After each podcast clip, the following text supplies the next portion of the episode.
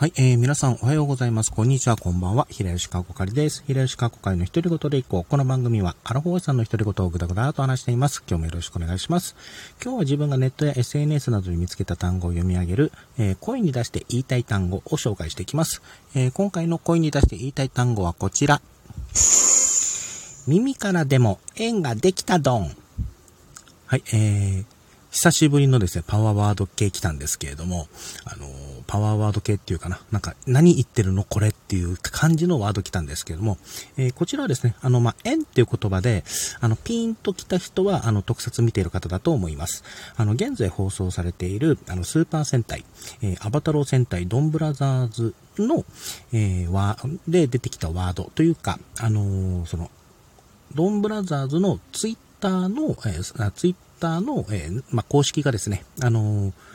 えー、BGM 集を、まあ、BGM 集の、あの、はあの、第1弾が、あの、配信したのを、あの、お知らせする、その、まあ、告知ですね、の時に、あの、公式が書いた言葉が、耳からでも縁ができたどんっていう、あの、ワードなんですね。あの、これ聞いた時に、どこまで、え、あの、円の押し売りするねんっていうのを、まあ、思ったのは自分だけではなかったと思います。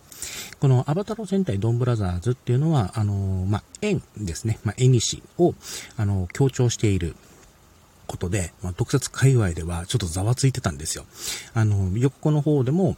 あの、予告のあの映像と PV とかでもですね、今俺を見たな、これで俺とお前は縁ができたっていうあのところから始まるんですよ。ワード強えなと思って見てましたし、あの、実際本編のその主人公、あの、桃井太郎、えー、ドン桃太郎という、まあ、いわゆる戦隊でいうところのデッドのキャラクターですね、の、あの、口癖に、ある、これ、あの、これでお前と縁ができたっていうワードを、まあ、とことこ、あの、序盤は結構話しかけてくるんですね。扱ってくるんですね。うん。ということもあっ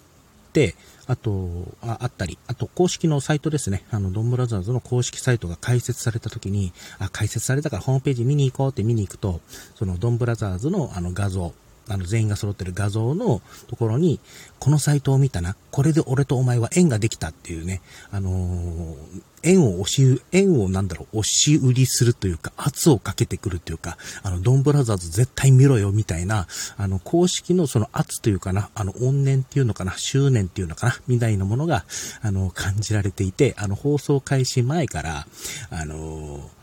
放送開始前、もしくは放送開始した直後から、あの、妖怪、あの、桃井太郎のことを、あの、妖怪縁結びと呼ばれるようになったりとか、あの、ドンブラザーズのその縁という言葉を使ってくると、あの、なんか若干恐怖とか、なんかホラー味が感じるよね、みたいな、えー、ことで、あの、特撮界隈の方ではちょっとざわついたっていう、えー、ことがありました。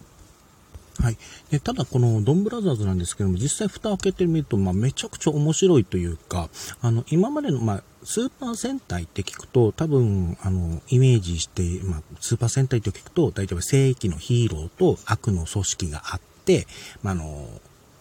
地球を守るために、あの、戦隊のヒーローが悪と戦う、まあ、戦う、あとはロボットに乗って戦うというイメージあると思うんですけども、ここをちょっと今回は結構外してきています。あのー、なんだろう、まず、ニーヒーロー側が、あの、なん、最初、何のためにその敵と戦ってるのかがわからないっていうところから始まりますし、なんだったら、あの、その戦、序盤は、あの、序盤といっても10話とかもまでかな、までは、えっと、戦あの、誰が変身してるのかわからないってところから始まるという、あの、ところから始まります。あの、結構このドンブラザーズの設定、まあ、アバタローって書いてあるように、あの、アバターがモチーフになっていたりとか、あの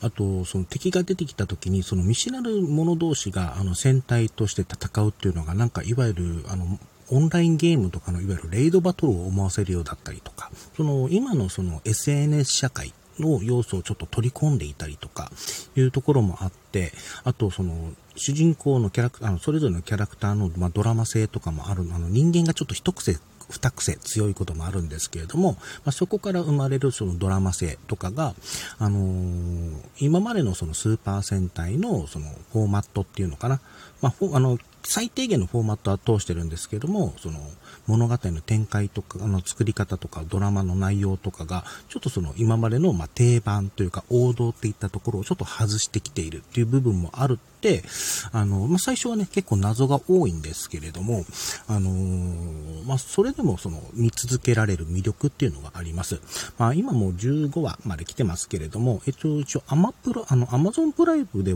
とか、えっと、えっ、ー、と、TTFC か。では全話見られるのかな？っていうのもあるので、まあ、もし興味があればですね、あの、アバタロー戦隊ドンブラザーズ見ていただければと思います。えー、この、えー、配信を聞いたあなた、えー、これであなたとも縁ができた。ということで、まあ、良ければドンブラザーズ見ていただければなと思います。だからこういうことやるとね、あの、妖怪縁結びとか呼ばれるんですよね。うん。あの、まあ、これ全く違う話するんですけれども、ここでですね、あの、自分その、奇跡っていう言葉と縁っていう言葉って、あのー、最近その縁っていう言葉がちょっと好きになってたん、好きになってるというかな、あいい、なんかいい言葉だなっていう、あのー、ことをちょっと感じることがあるんですけれども、まあ、これはまアニメ関係だったりするんですが、まあ、あのまあ、そういったことがあって、あ、縁って言葉やっぱなんかいいよね、と思ってた矢先に、今回のドンブラザーズのこの縁の押し売りを受けてしまって、若干迷ってるっていうのは正直あります。うん、正直あるんですけども、でもまあそれを、あの、超えるぐらいに今ドンブラザーズ盛り上がってるので、まあいいかなと思ってます。ということで、えー、今回の声に出して言いたい単語は、耳からでも縁ができたドンでした。はい。じゃあ今回これで終わりたいと思います。お相手は平吉かこかいでした。最後まで聞いていただいてありがとうございました。それではまた。